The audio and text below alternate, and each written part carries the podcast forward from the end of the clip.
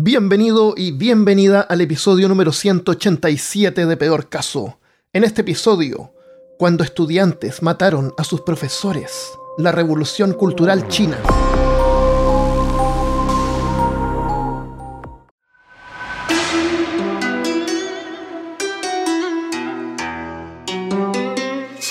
Esta es una de las campañas más infames de la revolución comunista china. Si el gran salto adelante terminó con más de 40 millones muriendo de hambre, la revolución cultural fue una masacre que devastó la mente de la sociedad. Este periodo tuvo un profundo efecto que dura hasta el día de hoy y es parte actual de la identidad de los habitantes de China, estando todavía vivas muchas de sus víctimas. Es parte importante también de la popular historia de ciencia ficción El problema de los tres cuerpos de Xixing Liu, que aparecerá próximamente en Netflix. Así es que pensé que sería interesante ahondar un poco más en este tema y otros próximamente para ayudar a entender mejor Tres Cuerpos, que creo que será muy popular y resultará un buen marco para iniciar una discusión sobre los alcances de nuestra civilización y nuestra posición en el universo.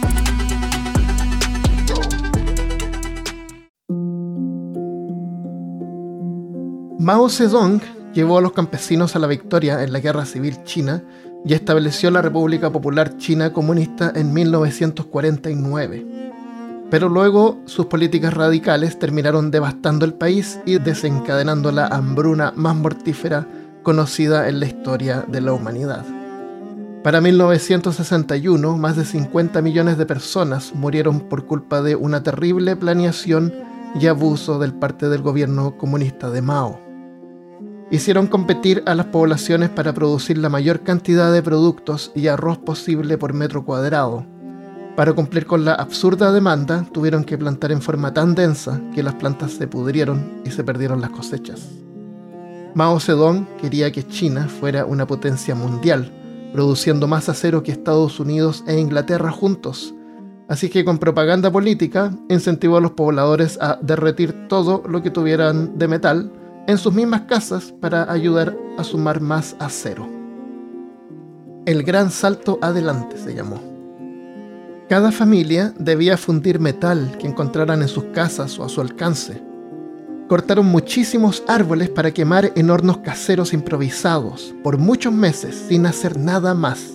Finalmente, como nadie tenía experiencia fundiendo metal, el acero que produjeron era de pésima calidad e inservible y además ya no tenían comida, ni árboles, ni acero. Otra cosa que aportó a la hambruna fue un proyecto para cavar un canal de alimentaría de agua a otros sectores. Se calculó que con cientos de personas cooperando solo tardaría dos meses en completarse. Tardaron 10 años y muchos murieron en las peligrosas faenas. Cuando la situación ya no podía ser peor, los niños eran vendidos a cambio de un poco de comida. Muchos sentaban a sus hijos en las calles sosteniendo un puñado de pasto para indicar que estaban a la venta. Algunas niñas fueron compradas para convertirse en esposas o concubinas, mientras que los menos afortunados eran vendidos a carniceros. Muchos se vieron forzados al canibalismo para sobrevivir. Algunas familias intercambiaban a sus hijos para no tener que comer a miembros de su propia familia, práctica que fue declarada legal por el gobierno. Para 1966, Mao estaba envejeciendo y su influencia estaba en el punto más bajo. Sabía que se rumoreaba que estaba enfermo o tal vez incluso ya había muerto. Mao necesitaba encontrar una manera de sellar su legado como el rostro del comunismo chino, liderando una nueva revolución con un desenlace que luego ensombrecería incluso a la gran hambruna de los años anteriores fue la Revolución Cultural China.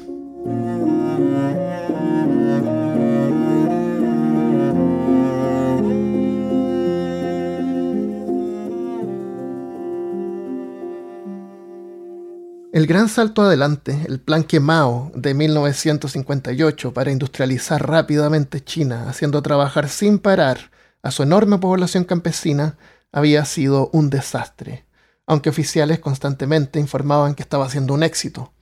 Los informes de hambruna no podían ser ignorados, y los que quedaban ya estaban perdiendo la moral. El gran salto adelante de Mao terminó en 1962. Para entonces, entre 23 a 55 millones de personas habían muerto de hambre. En la Unión Soviética estaba ocurriendo una gran agitación política diferente. El líder soviético Joseph Stalin, a quien Mao se inspiró, estaba muerto. Y Mao vio como Nikita Khrushchev, el sucesor de Stalin, estaba implementando un nuevo periodo conocido como desestalinización, donde Khrushchev se dispuso a revertir muchas de las políticas de Stalin y desmantelar el culto que se había formado a su alrededor. Mao pensó que si él moría, podía ocurrir lo mismo en China y su legado se perdería. Su revolución comunista había terminado hacía mucho tiempo y sus ideas no fueron tomadas tan en serio después del desastre del gran salto adelante. Empezaba a parecer que el lugar de Mao en el salón de poderosas figuras comunistas como de la Vladimir Lenin y Karl Marx estaban en peligro. Si Mao quería reservar su posición en el panteón de líderes comunistas, debía hacer algo pronto. Y como dicen que para cruzar un río hay que mojarse los pies, bueno, Mao se mojó hasta el cuello. O sea, de verdad, Mao Zedong se metió en un río.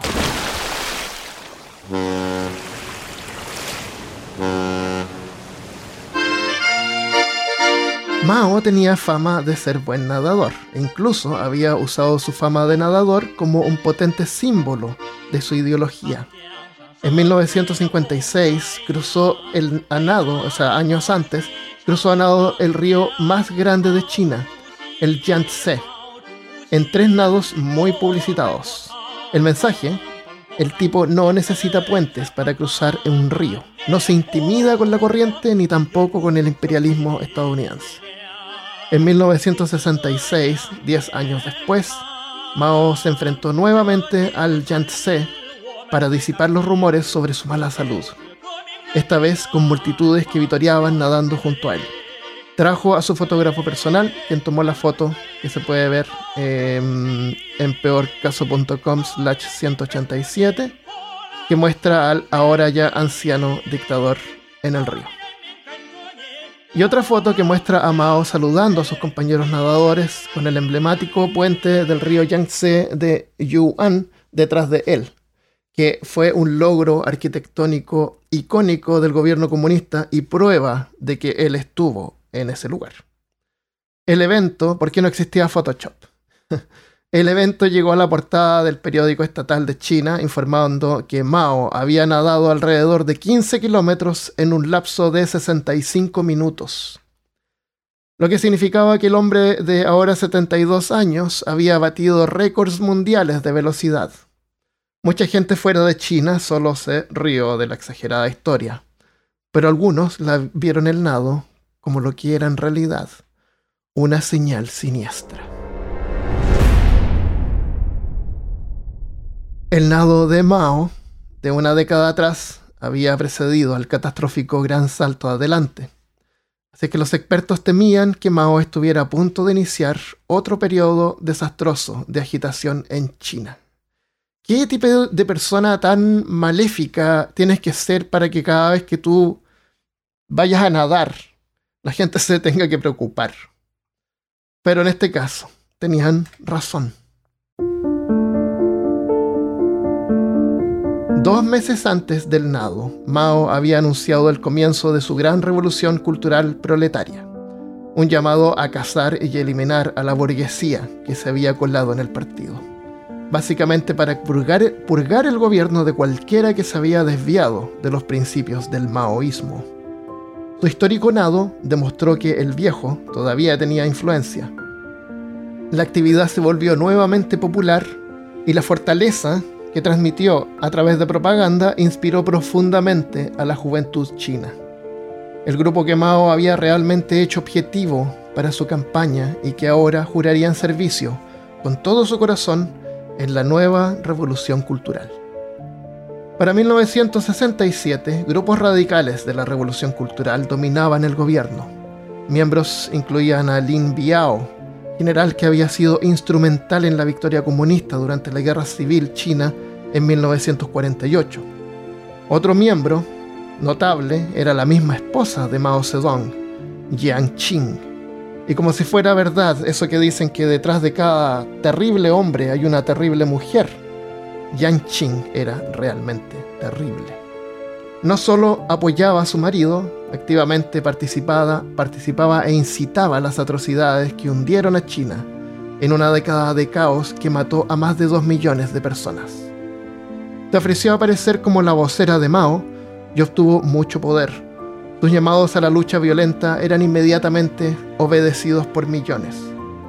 Junto a tres otros oficiales del gobierno, estuvieron, al frente del plan de Mao para destituir también a la burguesía que se había colado en el gobierno y la armada. El grupo estaba autorizado para actuar por sobre la ley. O sea, fue realmente un golpe de Estado en el que Mao continuaba en el poder, pero debajo estaba Yang Qin y su grupo con poder absoluto.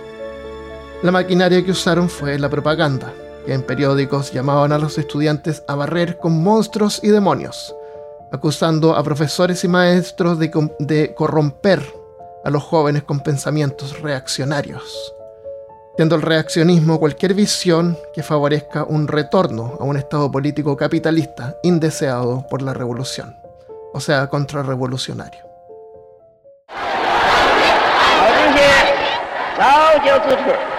El 18 de agosto de 1966, Mao comenzó una serie de apariciones públicas, juntando millones de personas en la plaza de Tiananmen. Viendo a Mao en persona fue el momento más importante de la vida de muchos jóvenes que terminaron organizando la llamada Guardia Roja, una fuerza paramilitar concentrada principalmente en las ciudades y menos en el campo. Con la bendición de Mao, los guardias rojos causaron estragos en nombre de la revolución cultural. Con la aprobación de Mao, la Guardia Roja viajaba gratis por el país y cualquiera que, los, que no los apoyara con alojamiento y comida eran enemigos de la revolución, que había partido ese año con las escuelas y colegios cerrados. Muchos marchaban en grupos a Beijing cantando canciones revolucionarias por los campos, se pasaba un camión del Ejército Popular de Liberación, o sea, la armada oficial del Partido Comunista Chino, y los ofrecían llevarlos, los jóvenes lo rechazaban, diciendo que caminarían, ganando experiencia revolucionaria, tal como Mao les había dicho. Y aunque tuvieran ampollas de tanto caminar, cantando, continuaban marchando.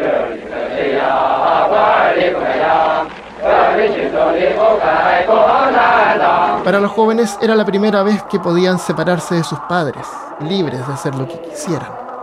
Mao animó a los jóvenes a atacar las influencias occidentales y destruir los cuatro antiguos, la cultura antigua, ideología antigua, costumbres antiguas y tradiciones antiguas. Sin esta destrucción, Mao les dijo, el socialismo no puede ser alcanzado. La idea era derribar los vestigios de la China imperial y reescribir la historia centrada en el pensamiento de Mao Zedong. Los guardias rojos, grupos de jóvenes fanáticos, a veces armados, se veían por todas las ciudades con uniformes verdes y bandas rojas en el brazo, cargando con mucho orgullo en sus bolsillos el pequeño libro rojo de Mao, una colección de sus frases y principios. En el verano de 1966, los guardias rojos, con permiso legal para usar violencia contra cualquiera que fuera un traidor, partieron rompiendo letreros de nombres de calles y reemplazándolos con nombres más revolucionarios. Luego saquearon museos, librerías y templos.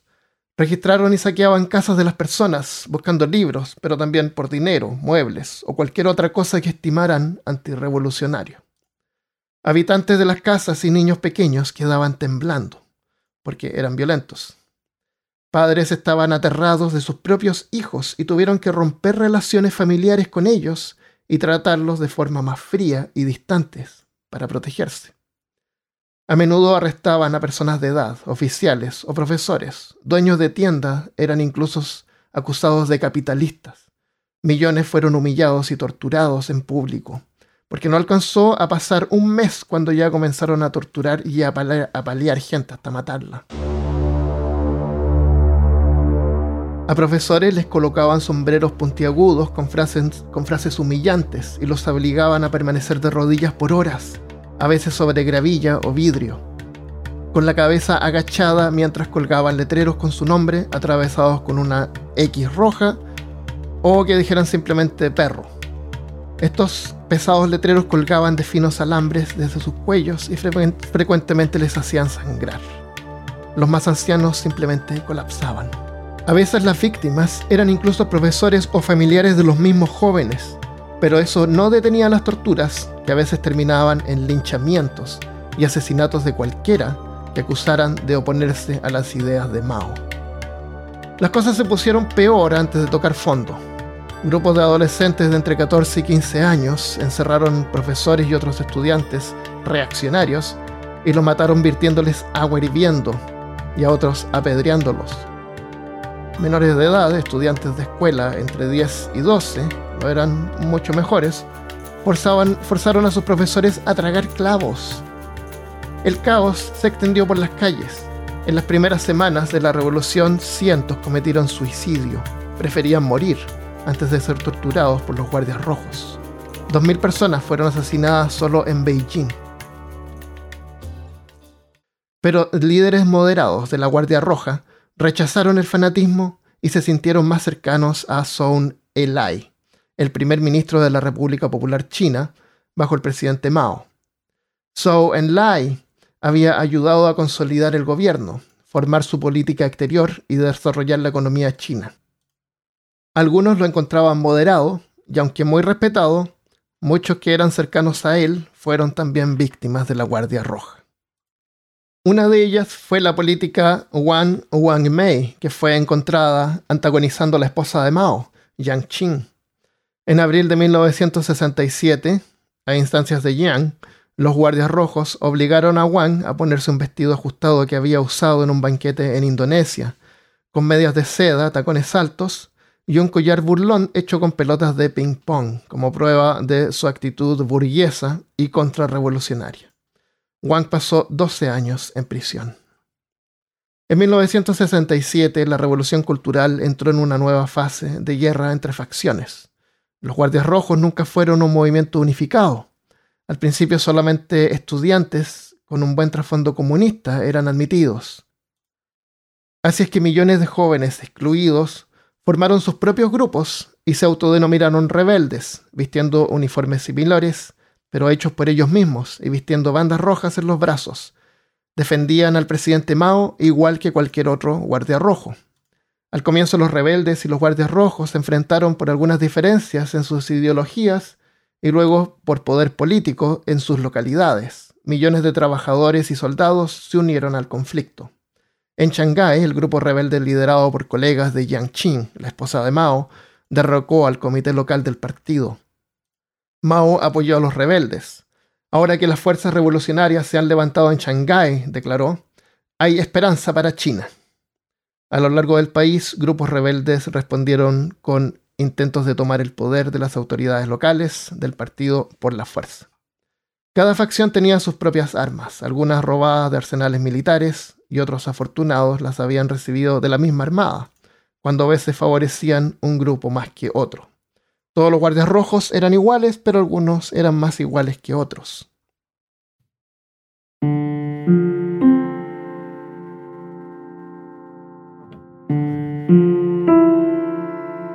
Los violentos guardias rojos se disolvieron básicamente en 1969.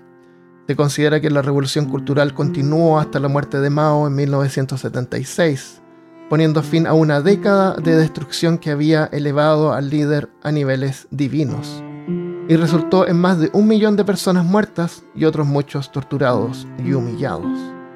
El caos de la revolución cultural marcó a China durante generaciones, pero Mao, básicamente, consiguió lo que quería. Aunque el Partido Comunista Chino condenó la revolución cultural en 1981 y el comunismo chino se desvió del maoísmo, nunca denunciaron al propio Mao directamente. La revolución cultural solidificó el culto a la personalidad de Mao y esa influencia ha perdurado. El nado de Mao Zedong que terminó dejando a toda una generación sin educación todavía se conmemora cada año en China como una muestra de fuerza.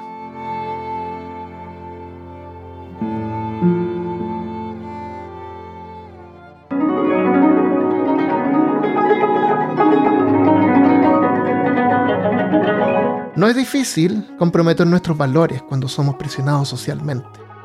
La presión social es un fenómeno psicológico y social en el que los individuos cambian su conducta, actitudes e incluso opiniones con tal de gustar a los demás y evitar de esta forma ser rechazados o marginados.